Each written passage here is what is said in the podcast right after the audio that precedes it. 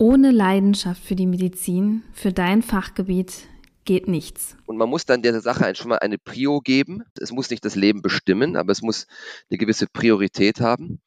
Und äh, sechs Jahre, sieben Jahre sind eine lange Zeit. Da verändert man sich persönlich, man verändert sich familiär, eine neue Stadt vielleicht. Wenn man die Leidenschaft nicht hat, um auf deine Frage jetzt zurückzukommen, dann muss man sich so hart da durchbeißen, dass es nicht mehr leicht von der Hand geht. Und dann wird es auch teilweise wirklich ähm, mühsam und painful. Und es gibt immer Phasen, wo es mühsam und painful ist, aber die sollten halt zeitlich begrenzt sein. Und sie werden nur leicht von der Hand gehen, wenn man eine gewisse Leidenschaft dafür hat. Unser heutiger Gast, Peter Weikotzi, weiß, wie wichtig Leidenschaft als Antrieb ist. Er hat sich schnell hochgearbeitet, war jüngster Chefarzt an der Charité und ist heute ein weltweit renommierter Neurochirurg. Ihm ist es extrem wichtig, diese Leidenschaft an seine Assistenzärztinnen und Studierende weiterzugeben. Eigentlich ist sein Tag vollkommen vollgepackt mit OPs und Terminen, aber für Ruhepuls hat er sich extra Zeit genommen, Deshalb haben wir auch Abstriche bei der Soundqualität gemacht. Er saß in seinem grünen OP-Outfit im Büro mit Handy-Headset und hatte sichtlich Spaß, über die Leidenschaft in der Medizin zu sprechen. Er meinte auch, das kommt sonst in der Ausbildung viel zu kurz.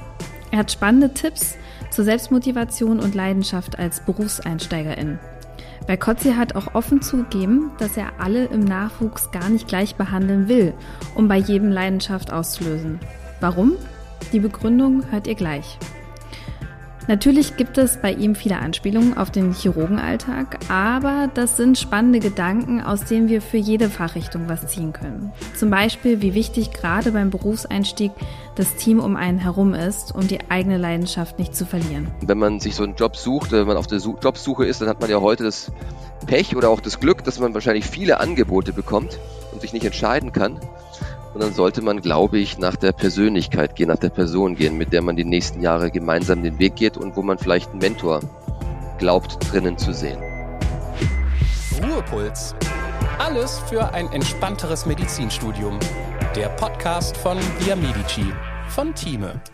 Bevor es richtig losgeht, noch ein kleines Geschenk für euch. Mit dem Code Via Medici 10, alles klein und zusammen, bekommen die ersten 100 von euch vom 1. bis zum 30.11. 10% Rabatt auf die Via Medici Lernen und Kreuzen Jahreslizenz. Den Link dazu findet ihr wie immer in unseren Show Notes. Jüngster Chefarzt an der Charité, ich glaube, das hast du schon öfter gehört, äh, renommierter Neurochirurg, manche sagen ein Genie. Welche Rolle spielt dein Team dabei? Also erstens, jüngster bin ich nicht mehr. Genie ist völlig übertrieben. Und das Team ist total wichtig. Ähm, es ist aber eine Frage, die mich auch umtreibt. Ähm, ist Chirurgie ein Einzelsport oder ist Chirurgie ein Mannschaftssport? Denn ähm, ein großer, großer Gottvater unseres Fachs, der Professor Yashagil, hat immer gesagt, äh, Neurosurgery is One-Man-Surgery. Und das trifft natürlich für den Moment zu, wo man unter dem Mikroskop ist und irgendeine kritische Situation hat und dann da völlig immersed versucht, ein Problem zu lösen. Aber ähm, ich glaube, es ist nicht korrekt ähm, zu vergessen, dass da ein großes Team hinter einem steht, in der ganzen Vorbereitung, in der Unterstützung. Und deswegen ist es mir immer sehr wichtig, dass das Team nicht nur erwähnt wird, sondern dass das Team auch ein Gesicht hat, wenn man über das Team spricht oder das Team beschreibt. Und ohne das Team ähm, ist man aufgeschmissen.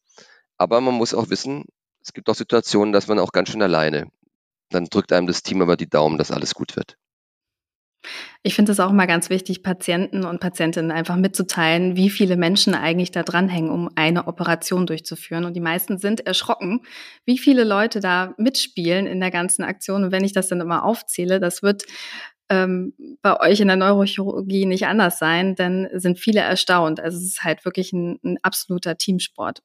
Genau, und das sieht man bei dir im herzchirurgischen OP ja genauso. Ihr habt ja verschiedene Berufsgruppen auch, von Technikern bis Chirurgen natürlich die Anästhesisten und so weiter. Und das ist in einem neurochirurgischen OP natürlich im, schon alleine im OP natürlich so. Da gibt es natürlich auch die ganzen Neurowissenschaftler und es gibt die Linguisten und es gibt die Neuropsychiater, die Epileptologen, die da teilweise sind. Und dazu kommen natürlich die ganzen Menschen, die in der Vorbereitung sind, weil in der Neurochirurgie ist es natürlich auch immens wichtig, dass man die wichtigen eloquenten Areale, also Motor und Sprache und alle Neurokognition, dass man das vorher lokalisiert hat. Und das sind natürlich auch viele ähm, sehr gut ausgebildete und fleißige Menschen ähm, dabei, diese ganzen Informationen zusammenzusammeln und zur Verfügung zu stellen. hast du völlig recht. Wenn die Patienten das alles mitbekommen, sind sie beeindruckt. Und fühlen sich meistens noch in besseren Händen.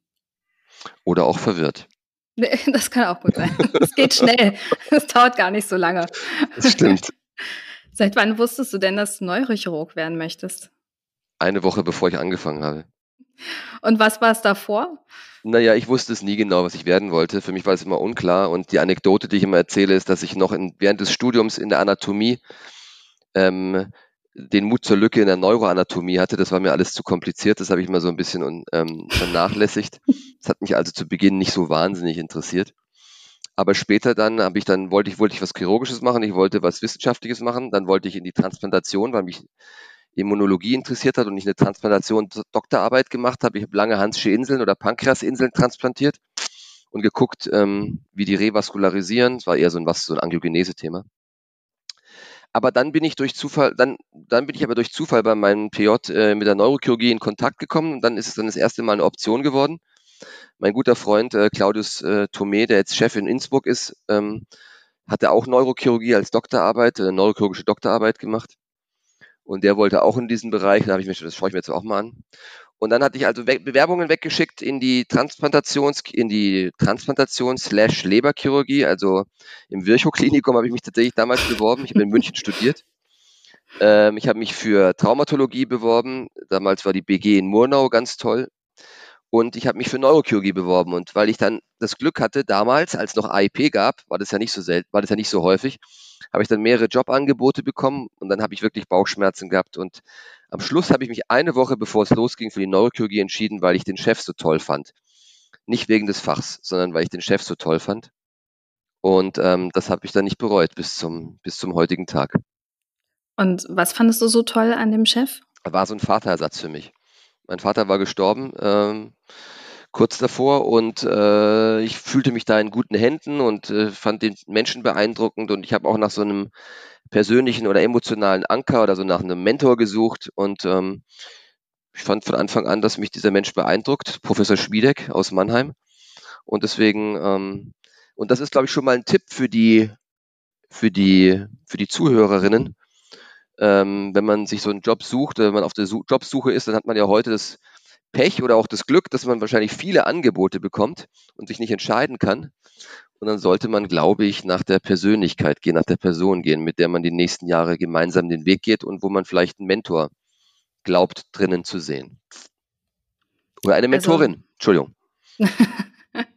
Ich glaube, wir wissen, was du meinst. Und äh, also ist der Chef ja eigentlich letztlich schon entscheidender, als man vielleicht denken mag.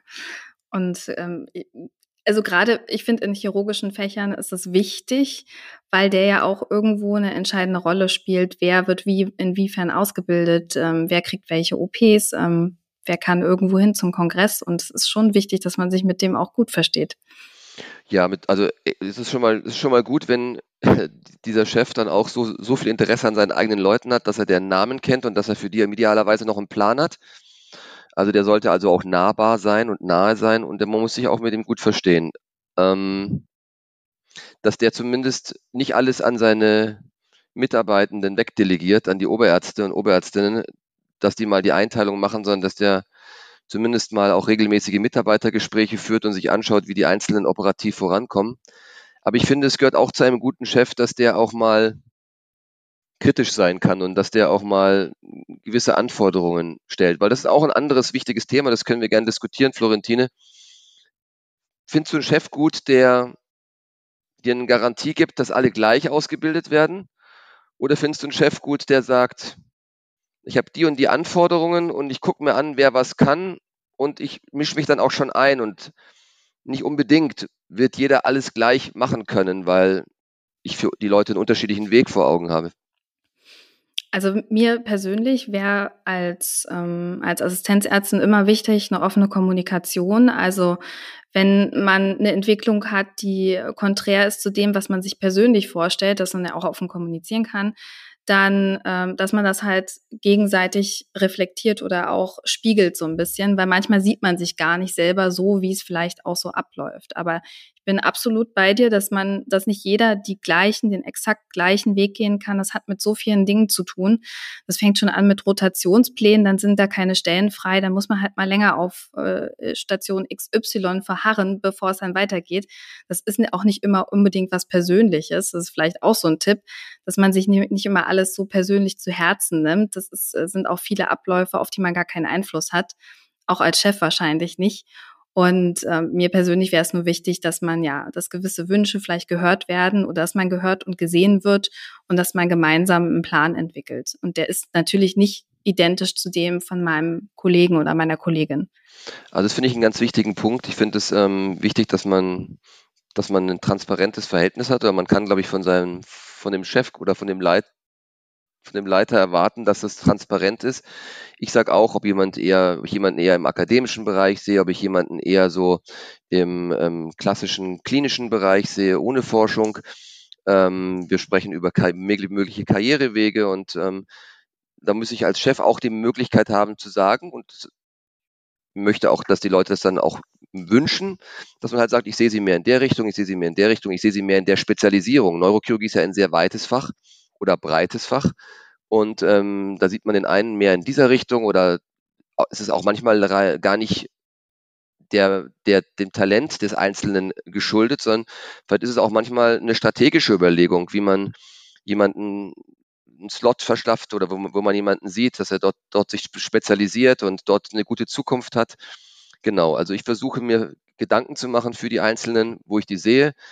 Ich schätze eine offene, transparente Kommunikation, wünsche es aber auch von den anderen, dass die zu mir kommen und sagen, gerade läuft es da nicht gut oder ist, ähm, ich bin da unzufrieden oder eigentlich sehe ich mich gar nicht so in der Neurochirurgie, das ist mir alles viel zu stressig oder zu anstrengend.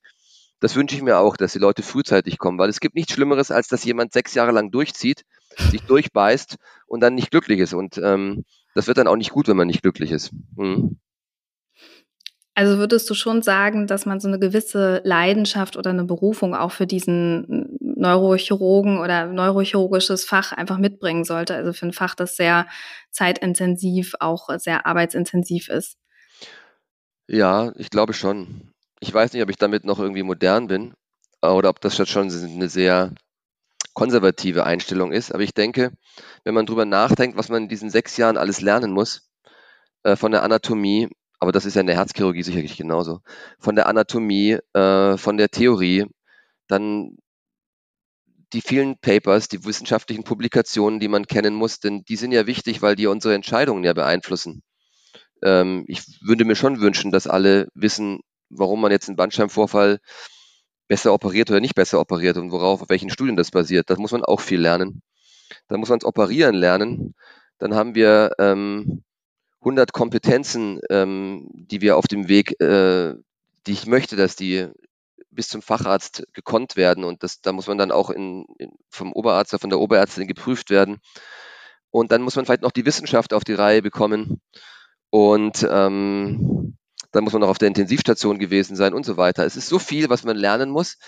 Und ich denke, man muss die notwendige und man muss dann der Sache schon mal eine Prio geben glaube ich. Man muss, es muss nicht das Leben bestimmen, aber es muss eine gewisse Priorität haben.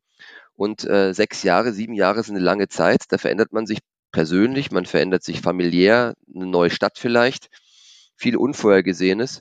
Aber man muss der Sache eine Prio geben. Und wenn man die Leidenschaft nicht hat, um auf deine Frage jetzt zurückzukommen, dann muss man sich so hart da durchbeißen, dass es nicht mehr leicht von der Hand geht. Und dann wird es auch teilweise wirklich ähm, mühsam und painful. Und es gibt immer Phasen, wo es mühsam und painful ist, aber die sollten halt zeitlich begrenzt sein. Und sie werden nur leicht von der Hand gehen, als im Ganzen, wenn man eine gewisse Leidenschaft dafür hat. Ja. Es ist nichts, was man nebenbei macht. Absolut. Dafür ist auch, steckt man viel zu viel Zeit da rein. Und ähm, wenn man das gerne macht, dann ist es Teilberuf und ein Teil Leidenschaft. Und dann ist es eigentlich, finde ich, die perfekte Kombination. Du hast auch was ganz Wichtiges gesagt, ähm, dass man viele Entscheidungen oder viele Dinge, die passieren, oft zu persönlich nimmt. Das finde ich ganz wichtig. Ähm, man ist vielleicht 17 oder 18, wenn man mit der Schule fertig ist.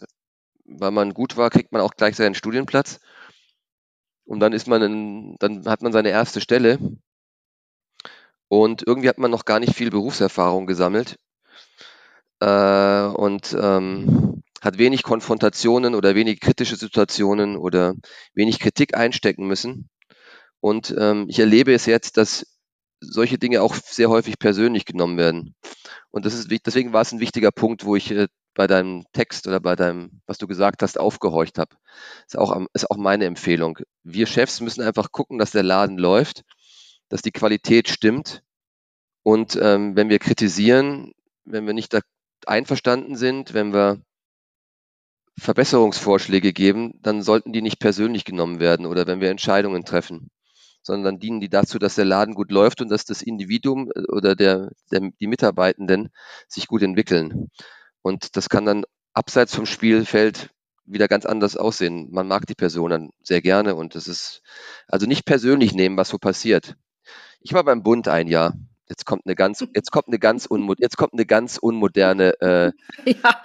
ganz unmoderner Kommentar. Da habe ich so viel, da bin ich so viel angeschrien worden und so habe so viel eingesteckt. Da habe ich gelernt, dass man solche Sachen auch einfach mal nicht persönlich nimmt. Auf Durchzug zu stellen. Ja. Genau. Na, die Chirurgie kommt ja auch irgendwie aus dem Militär also, und so ein paar Reste sind übrig geblieben, die, die wachsen sich auch so schnell nicht heraus. Und äh, ich es gehört auch zum Großwerden, zum, zum Reifen auch dazu, dass man nicht alles an sich herankommen lässt. Das ist, glaube ich, normal, dass die Gemüter auch mal ein bisschen höher kochen.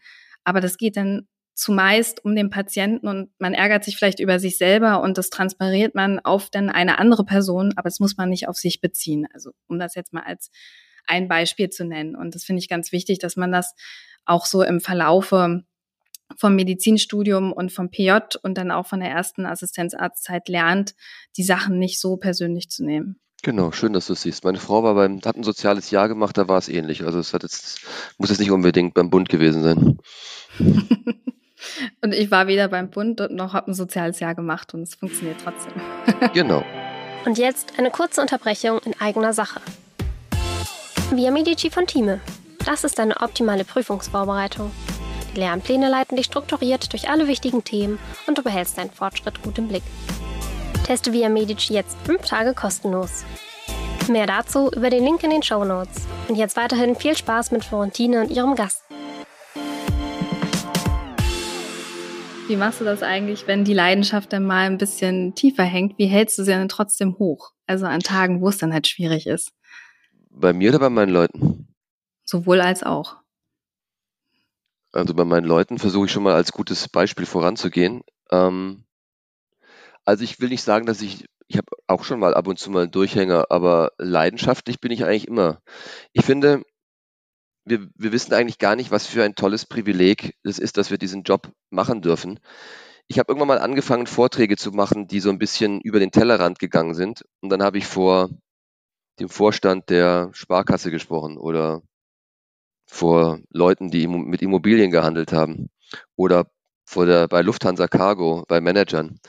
Und ähm, wenn du mit denen sprichst, merkst du, was für eine tolle Situation das ist, dass du am Abend nach Hause gehst und diesen ja, als Kick oder dieses Erlebnis oder dieses ähm, großartige Gefühl gehabt hast, dass du jemandem geholfen hast, dass du eine tolle Operation gemacht hast, dass du nach Hause fährst und denkst, boah, das ist jetzt mal richtig gut gelaufen und wir haben dem Menschen geholfen.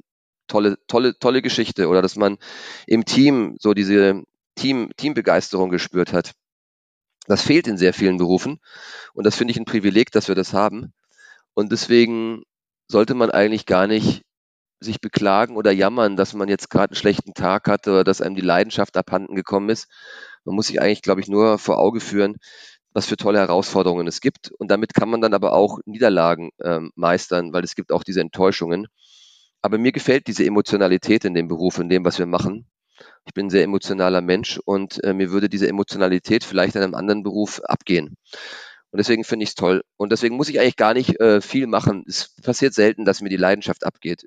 Ich bin manchmal sauer, weil was schief geht, aber dann bin ich eigentlich auch leidenschaftlich. Und irgendwann kommt dann auch wieder äh, die Leidenschaft, um wieder ähm, positiv zu denken. Und für andere versuche ich das vor Augen zu führen und mit gutem äh, Beispiel voranzugehen. Manchmal bin ich den Leuten zu leidenschaftlich, aber ich denke mir immer, wenn ich das mache, dann sind die, dann könnten, dann nehmen die sich als das als Beispiel und ähm, glaube, das ist das, das Beste, was so, was man so vorneweg für ein Team machen kann, dass man die Leidenschaft behält und ähm, die Zweifel, die man hat, nicht unbedingt dauernd offen zeigt und das Gejammere. Leidenschaft ist ja am Ende auch eine Form der klaren Kommunikation. Man weiß, woran man ist. oh ja, du sagst gute Sachen. Mhm. Also ich mag das sehr gerne, ich, weil es ist für mich greifbar und ähm, nachvollziehbar, nachvollziehbarer, als wenn sich jemand dauerhaft kontrolliert und ähm, man überhaupt nicht weiß, was ist jetzt. Deswegen, ja, ja, im Idealfall ist es dann auch nach so einer, ja, ist, das ist auch nichts, nichts Nachhaltiges, sondern so eine, so, eine, so, eine, so eine Emotionalität oder so eine Leidenschaft, da hast du recht, das ist, das ist durchschaubar und man hat es nicht mit einer Maske zu tun und man ähm, arbeitet mit Leuten, die ohne Visier unterwegs sind. Genau. Und auch eine gewisse Ehrlichkeit, wenn man das zeigen kann. Hattest du eigentlich schon vor dem Anfang als Assistenzarzt in Neurochirurgie irgendwelche Fähigkeiten oder Fertigkeiten, die dir im Beruf geholfen haben? Ähm, nein, also bevor ich überhaupt angefangen habe zu studieren, also mein, äh, ich, als ich Beruf, als ich, als ich, ähm, als ich ähm, Bewerbungsgespräche durchgeführt habe in einer großen äh, süddeutschen Universitätsklinik, bin ich vom damaligen Chef gefragt worden, ob ich denn damals, ob ich denn irgendwie Modellbau oder Flugzeuge gebaut hätte. Er wollte rauskriegen, ob ich manuell geschickt bin. Ähm, das habe ich alles, habe ich alles nicht gemacht. Aber ich glaube, ähm, wenn man irgendetwas Handwerkliches gut machen möchte, dann gilt auch da die, ähnlich wie wenn man ein Musikinstrument spielt, die 10.000 Stunden Regel oder es müssen jetzt nicht 10.000 Stunden sein, aber es gilt einfach, dass man Dinge viel üben muss. Und ähm, ich glaube, was mir geholfen hat, ist, dass ich während des Studiums eine eine mikrochirurgische Doktorarbeit gemacht habe, eine experimentelle, wo ich schon unter Mikroskop operiert habe. Und ähm, da habe ich, glaube ich, schon sehr viel Fingerfertigkeit und ähm, Gefühl für das Gewebe üben können. Und ich glaube, jetzt retrospektiv habe ich damals von meinen 10.000 Stunden da vielleicht schon 1.000 Stunden abgeleistet. Und äh, das hat mir sicherlich immer geholfen. Und sowas wie so ein Musikinstrument ist eigentlich ein super Hobby. Also man lernt einerseits auch ähm, Disziplin und äh, Hartnäckigkeit. Man muss auch äh, Niederschläge oder Rückschläge einstecken und am Ende kommt was Schönes bei raus, ein schöner Ton, eine schöne Melodie. Also ist, glaube ich, auch nicht verkehrt. Absolut. Und man hat auch verstanden, dass man halt regelmäßig üben muss und dass dann aber auch der Fortschritt kommt. Und man hat auch gelernt, dass es unterschiedliche Lernkurven in der, im, im, Anstieg gibt. Ja? Das muss man auch lernen. Und auch akzeptieren für sich selber. Kenne ich auch, sehr, sehr gut. Warst du eigentlich im Studium Überflieger? Das darfst du mich noch nicht fragen. Also ich habe schon mal nicht das beste Abitur gehabt in meiner Schule. Und ähm, ich habe mich zwei Jahre lang komplett in meine Doktorarbeit verdrückt. Früher war das Studium noch nicht so verschult. Da konnte man zwei Jahre fehlen und keiner hat es gemerkt. Und konnte die Prüfungen nur vom Buch machen. Und da habe ich eigentlich nur im Labor zugebracht und bin in dieser Laborwelt völlig aufge aufgegangen und war happy und habe das da äh, jenseits von jeglicher Kontrolle äh, meines Zeitmanagements durchgezogen. Ähm, und deswegen, weil ich da schon so früh viel Forschung gemacht habe, wird es Leute geben, die zumindest mal gesagt haben, dass der mal irgendwie an der Uni enden wird, ja. Hm. Kann ich verstehen. Und gerade auch so die Zeit im Labor, das ist ja nicht nur die Arbeit, die am Ende dabei rauskommt, sondern man ist plötzlich das erste Mal sein eigener Chef und muss irgendwie was organisiert bekommen. Also ein großes Projekt. Für einen ist es ja ein großes Projekt, weil es dahinter steht Doktorarbeit auch irgendwie realisieren und mit allen Niederschlägen und Rückschlägen, die da auf einen einprasseln. Ich keine Ahnung, wie es bei dir war, aber ich hatte das Gefühl, ich bin mit der Motivation reingegangen, das wird alles super, ich plane alles vorher, dann, dann geht auch nichts schief. Und alle haben gesagt, so mach dir keine Sorgen, also du kannst gerne planen, mach's ruhig. Aber egal wie sehr du planst, wird auch einiges schiefgehen. Und so ist es dann auch am Ende gekommen. Dann ist äh, eine Spritze kaputt gegangen aus Glas, die man irgendwie neu blasen musste im, im, äh, in, in der Uni und dann andere Sachen und alles musste man selber beschaffen und organisieren. Und die MTA hatte keine Ahnung. Also was ich damit sagen will, diese Doktorarbeit alleine zu schreiben, ist ist ein Titel und ist auch etwas, was man dann verschriftlich hat, aber man wächst auch selber, finde ich, an dieser Arbeit. Ja, man lernt wahnsinnig viel. Ähm, und du, und ich habe jetzt, ich betreue ja, ich habe schon viele Doktorandinnen betreut und ähm, es ist tatsächlich unvorhersehbar. Ich denke, es ist, ähm, man kann den Anspruch erheben, dass das Modell funktioniert oder dass, ähm, dass Leute im Labor sind, die einen, die man mal fragen kann, dass man nicht auf alleine, alleine gestellt ist.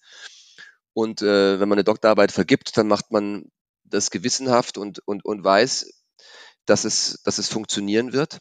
Aber es fängt ja schon damit an, dass man vorher nicht weiß, was rauskommt. Und manchmal ist man enttäuscht, wenn die verschiedenen Gruppen keinen Unterschied zeigen. Aber auch das ist ein wichtiges Ergebnis, weil man dann zeigt, dass zum Beispiel eine gewisse Therapie vielleicht nicht sinnvoll ist oder kein oder nicht der richtige Weg ist. Ähm, die Methodik sollte halt sein. Aber manchmal klappt die Methodik auch nicht. Man muss die Richtung wechseln und es ist genauso wie du sagst, dass man äh, eine gewisse Resilienz auch entwickelt. Forschung ist äh, Forschung wäre keine sinnvolle Forschung, wenn man vorher schon wüsste, was rauskommt. Dann kann man sich, kann man sich nämlich sparen. Aber, und jetzt komme ich dazu, warum ich jeden unterstützen möchte, Forschung auch weiterzumachen. Man ist ja als Student oder als äh, junger Berufseinsteiger immer eine ist ja mal eine, eine kleine, eine kleine Wurst, ja. Also wenn man auf dem Bau anfangen würde, müsste man den Bier, müsste man das Bier zur Mittagspause holen. Und ähm, aber Forschung, wenn man so eine kleine Nische hat, wo man sich reinkniet, wo man mal ein Paper schreibt, wo man mal ähm, inhaltlich weiter ist als alle anderen, diese Nische ist extrem wichtig, weil die gibt einem diesen Mehrwert, dieses, dieses Selbstwertgefühl. Das, und wenn man dann einen Vortrag hält und wenn man dann von der Klinik irgendwo hingeschickt wird, um einen Vortrag zu halten, und da sitzen dann 20, 30 Leute, die sich das anhören und die einem dann noch klatschen und dann hat man das dann, das ist, das ist das Gefühl, was einen auch oft auch über Wasser hält, dass einem das Gefühl gibt, man ist eben nicht eine kleine Nummer, man kann vielleicht noch nicht operieren, aber in diesem Bereich, wo man seine Doktorarbeit macht oder wo man seine wissenschaftliche Tätigkeit macht, da ist man ähm, herausragend und äh, das ist auch gar nicht schlimm, wenn man herausragend ist. Das ist ein tolles Gefühl und das gibt einem auch die Kraft und die Motivation, alles andere ähm, zu ertragen, in Anführungszeichen. Mm, was motiviert dich eigentlich, dein Wissen an Studierende und Assistenzärztinnen weiterzugeben? Ich muss sagen, jetzt werden viele grinsen, die hier zuhören und die mich in der Klinik erleben ich bin jetzt nicht so der Top-Teacher im OP. Also mhm. ich erkläre es gerne. Ich denke aber, wenn die Leute sich Dinge angucken und das, dann werden sie es auch mitbekommen. Und es ist mir aber wichtig, dass die Leute gut ausgebildet werden. Deswegen haben wir ein Curriculum. Deswegen haben wir äh, ein Mentoring-System, wo die Oberärzte und die Oberärztinnen schon überwiegend diese, ähm, dieses Teaching übernehmen ich schaffe den Rahmen und wenn dann jemand ähm, eine bestimmte Operation lernen soll als Oberarzt oder auch als Assistent, die ich besonders gut kann oder die mir wichtig ist, dann habe ich auch Spaß daran, das den Leuten erstmal theoretisch zu vermitteln, äh, die Anatomie und äh, die oder die Operation. Und wenn ich jetzt jemanden dabei habe und mit dem mache ich zum Beispiel, habe ich zum Beispiel heute eine Operation gemacht, dann habe ich der der Assistentin die, ganzen, die ganze Anatomie gezeigt, habe erklärt, was jetzt die einzelnen Schritte sind. Das macht mir schon Freude. Aber wenn jetzt jemand glaubt, ich möchte nicht die Illusion entwickeln, dass ich jetzt jeder, immer jemand bin, der sich da als Assistent hinsetzt und jeden durch die Operation führt, das, das schaffe ich bei dem Aufkommen nicht. Ähm, aber ich gucke, dass ich den Rahmen schaffe. Ich gucke, dass mir die Leute erzählen, ob das auch so läuft, wie ich mir das vorstelle. Ähm, ich selber ähm, halt die Vorträge oder mache das Teaching anhand von Fällen, die wir besprechen oder in der Fortbildung, die wir haben, kommentiere ich. Aber ich habe so ein Stückchen, delegiere ich es auch weg. Aber es ist mir total wichtig und ich habe Spaß daran, wenn ich sehe, dass es dann auch Früchte trägt und die Leute was lernen. Und wenn die Leute dann fortgeschritten sind, so habe ich es auch gemacht, als ich Facharzt war, bin ich auch rumgefahren, habe mich hingesetzt und wenn man so einen gewissen Grundstock hat an Fähigkeiten, dann fängt man auch an, den Unterschied von anderen Operateuren zu sehen. Und dann saugt man auch wie ein Schwamm andere Techniken auf. Und das, das, wenn ich das, wenn ich das beobachte und dann jemanden das erste Aneurysma klippen lasse oder jemanden das machen lasse und dann dazu komme beim kritischen Schritt und äh, den durch diesen kritischen Schritt führe, das ist der, das ist das Level, wo ich dann richtig Spaß dran habe, weil dann sehe ich, dass die äh, die Grundlage haben, ähm, sich selber weiterzuentwickeln und verschiedene Techniken zu entwickeln und ihren eigenen Stil zu entwickeln.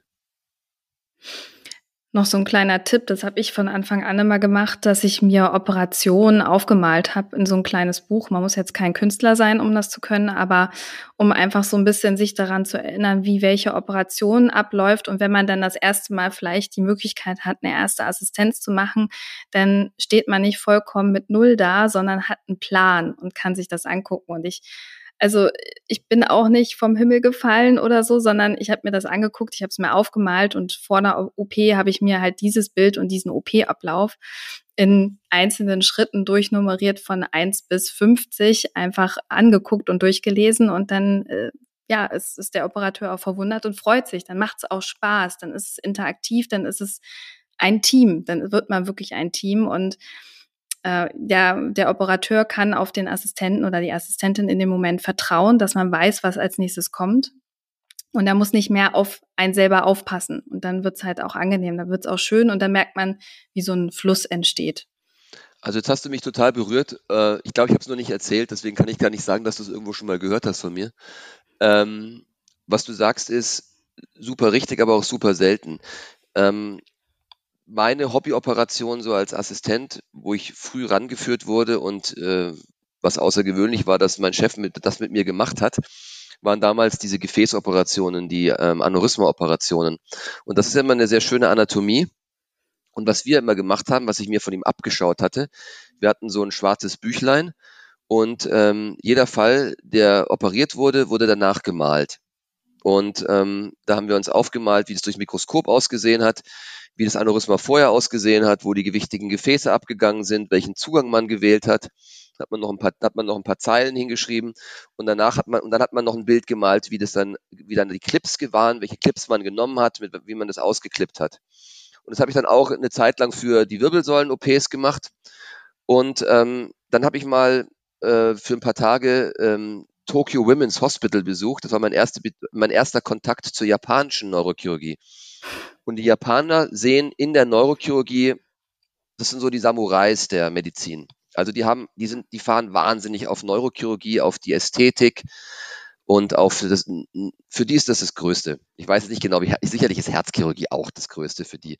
Aber ich erlebe, dass Neurochirurgie für die das Größte ist und ähm, die sehen das äh, genauso wie sie Liebe in ihre anderen ähm, Tätigkeiten legen, äh, in, ihre, in ihre Gärten und so weiter, legen sie auch wahnsinnig viel Liebe und Detail in die Operationen. Und da ist es so, dass der Assistent, wenn er für eine Operation eingeteilt ist, sich schon mal auf diese Operation äh, vorbereitet und das alles mal vorher gelesen hat. Der hat sich die Anatomie angeguckt, der hat sich die Operation, den Zugangsweg angeschaut. In der Neurochirurgie ist ja der Zugang immer äh, sehr, sehr ähm, entscheidend. Wie macht man den Kopf auf? Da gibt es verschiedene Variationen, verschiedene Standards. Dann malt er die Operation vorher, so wie du es gerade gesagt hast. Oder sie malt die Operation vorher. Und ähm, dann wird das Bild mit dem Bild nach der Operation, was dann auch gemalt werden muss, verglichen. Und das ist schon mal ein riesen Lerneffekt, weil das Operationsbild danach sieht in der Regel am Anfang ja nicht so aus wie das Bild vorher. Und dann mussten die noch bis zum nächsten Morgen in der Morgenbesprechung das Video auf eine Minute runterschneiden und dann mussten alle die Videos ihrer Operation zeigen, die sie assistiert haben. Was natürlich super für einen Operateur war, weil er dann eine perfekte Videosammlung von seinen Operationen danach gehabt. Für einen Kongress. für einen Kongress. Und äh, das geht natürlich, weil die, weil eine richtig gut laufende Neurochirurgie in Japan macht ungefähr 400 bis 600 Eingriffe. Und es sind auch sehr viele, also es ist schon mal eine Rarität, dass man in OP kommt. Und dann kann man das auch so zelebrieren. Aber, wie, aber was du jetzt gesagt hast, dass du es auch so machst, ähm, finde ich wahnsinnig toll. Und ähm, ist, dass es überhaupt jemanden gibt, der sowas macht. Und ich kann es allen nur empfehlen. Malt eure Operation vorher auf. Das, das, kann, das kann eine Skizze sein. Es zwingt euch, dass ihr euch das 3D-Vorstellungsvermögen macht. Es zwingt euch, dass ihr euch mit der Anatomie auseinandersetzt setzt und ihr geht ganz anders vorbereitet in die Operation. Und ähm, was wir alle machen, was ich meine Oberärztinnen oder Oberärzte bitte, fragt die Assistenten vorher und stellt fest, ob sie sich vorbereitet haben. Und wenn sie sich vorbereitet haben, dann ist das eine Riesenfreude für alle, wie du gesagt hast. Und dein Job ist ja schon irgendwie was Besonderes. Du machst den zudem sehr, sehr gut und bist erfolgreich. Weißt das du ja gar nicht. Oh, doch, ich habe so ein oder andere Sachen gehört. Also man, man hört so dies und das. Und das kann ja auch einige Menschen, vielleicht auch gerade Studierende oder Assistenzärztinnen, einschüchtern. Wie begegnest du solchen Personen, Studierenden? Das ist ganz schwierig. Ich habe neulich gehört, wer hat mir das erzählt? Irgendeiner hat mir erzählt, als wir, glaube ich, äh, wieder, wir hatten neulich so ein Teambuilding-Event, waren wir hiken und biken. Und irgendeiner hat gesagt, dass unter den Studierenden die Neurochirurgie an, der Ber an, an Berlin gilt, da sind nur Verrückte und total krass. und da ist mir wieder klar geworden, dass wir viele einschüchtern und ähm, dass mir das auch gewisserweise leid getan hat. Auf der anderen Seite, wenn die zum Hospitieren kommen und zum Interview kommen, bin ich auch schon irgendwie äh, ehrlich mit der Erwartungshaltung und was wir machen. Und äh, beim Hike und Bike, da sind wir auch irgendwie mit dem Mountainbike hoch und runter gefahren und sind da hochgelaufen und runtergelaufen und sind halt relativ sportlich. Wir gehen auch zusammen zum Skifahren. Und ähm, wenn wir, wenn wir feiern, dann, dann ist das auch immer sehr auslassend. Also irgendwie sind wir schon so ein bisschen ähm, extrovertiert, aber ich versuche die Leute, ich versuche den Leuten realistisch zu sein, was, was, was, was, wie wir sind und Leute um mich zu scharren, die auch ein bisschen verrückt sind und die so dieses Extreme nicht scheuen. Aber ich will auch, also es tut mir auch leid, dass wir Leute abschrecken und äh, aber vielleicht ist es auch ganz gut, dass manche Kliniken andere Leute wiederum abschrecken oder weniger abschrecken. Und so findet jeder dann am Schluss seinen Platz, wo er am besten aufgehoben ist. Ich lüge auch nicht rum, ich will auch nicht rumlügen. Also ich mache ja auch nichts. Ich, kann, ja auch nicht, kann ja auch niemand, ich kann ja auch nicht verkaufen, dass wir hier ein total, ähm, total äh, weiß ich, Laden sind, wo man keinen, wo man keine Sorge haben muss und wo alles ganz, ganz easy und smooth läuft und ähm, man gar nicht arbeiten muss und äh, keine Erwartungshaltung ist und dann sind die Leute enttäuscht und äh, man will ja auch irgendwie Dropouts vermeiden, ja. Aber jetzt habe ich auch gerade wieder eine kleine Serie von unerwarteten Dropouts, deswegen bin ich auch ein bisschen niedergeschlagen. Und änderst du was oder sagst du dir, es war einfach irgendwie nur Fehleinschätzung? Nee, das ist eine wichtige Frage. Also die, die offizielle Dropout-Rate in den, in den internationalen Literatur der Neurochirurgie liegt so bei 30 bis 40 ähm, Prozent. Hm. Äh, meistens droppen sie out so im fünften, sechsten Jahr. So spät. Wenn jemand, mh, hm, wenn jemand früh rausdroppt im ersten Jahr, dann frage ich mich halt schon, ob ich da irgendwas falsch gemacht habe. Hm. Weil ich die Leute halt auch irgendwie gut fand und weil ich finde, dass die einen guten Job gemacht haben. Hast du denn den Eindruck, dass äh, Leute im ersten Jahr jetzt häufiger ausdroppen als früher? Ist das ein Generationsthema? Vielleicht, ja, kann gut sein. Einfach Arbeitsbelastung und ähm, andere Vorstellungen von, wie man sagt, Work-Life-Balance und ja. Ja, genau. Wenn man diese Dropouts-Rate nicht richtig lassen möchte, dann muss man doch eigentlich ehrlich und offen sein und dann muss man sich doch gleich präsentieren, wie man ist, damit man da keine falschen Erwartungen weckt. Ja, du, du siehst, es macht mich nachdenklich und ich werde in mich gehen. Sehr schön. Ich danke dir erstmal für die Zeit. Das war super, super spannend und ich habe sehr viele Parallelen entdeckt. Äh, ich kann dir sagen, früher war die Entscheidung, also ich habe schon sehr früh wollte ich in die Neurochirurgie, habe mich dann aber dagegen entschieden und mich ein bisschen in die Herzchirurgie verliebt und da bin ich jetzt auch gelandet. Aber deswegen habe ich mich sehr gefreut, dass du da warst, dass wir Zeit gefunden haben zum Sprechen und ja, ich wünsche dir noch einen schönen Abend, schönen Feierabend. Genau, und die Neurochirurgie, äh, die Herzchirurgie der Charité oder des DHZC, wenn es dann mal wirklich auch physisch gibt, hat mit dir einen großen Fang gemacht. Vielen Dank für das ähm, Interview und für die tollen Fragen, die du gestellt hast. Ich glaube, dass die alle sehr relevant waren für junge Berufseinsteigerinnen und ähm, danke für die Möglichkeit, dass ich da sein durfte. Sehr gerne, Dankeschön. Das war Ruhepuls euer Podcast für ein entspannteres Medizinstudium von Via Medici, dem Lern- und Kreuzportal für nachhaltiges Lernen in der Medizin von Thieme. Redaktion Antonia Köser und Dr. Vera Premusil. Producer Johannes Sassenroth und Moderation Florentine Klemann.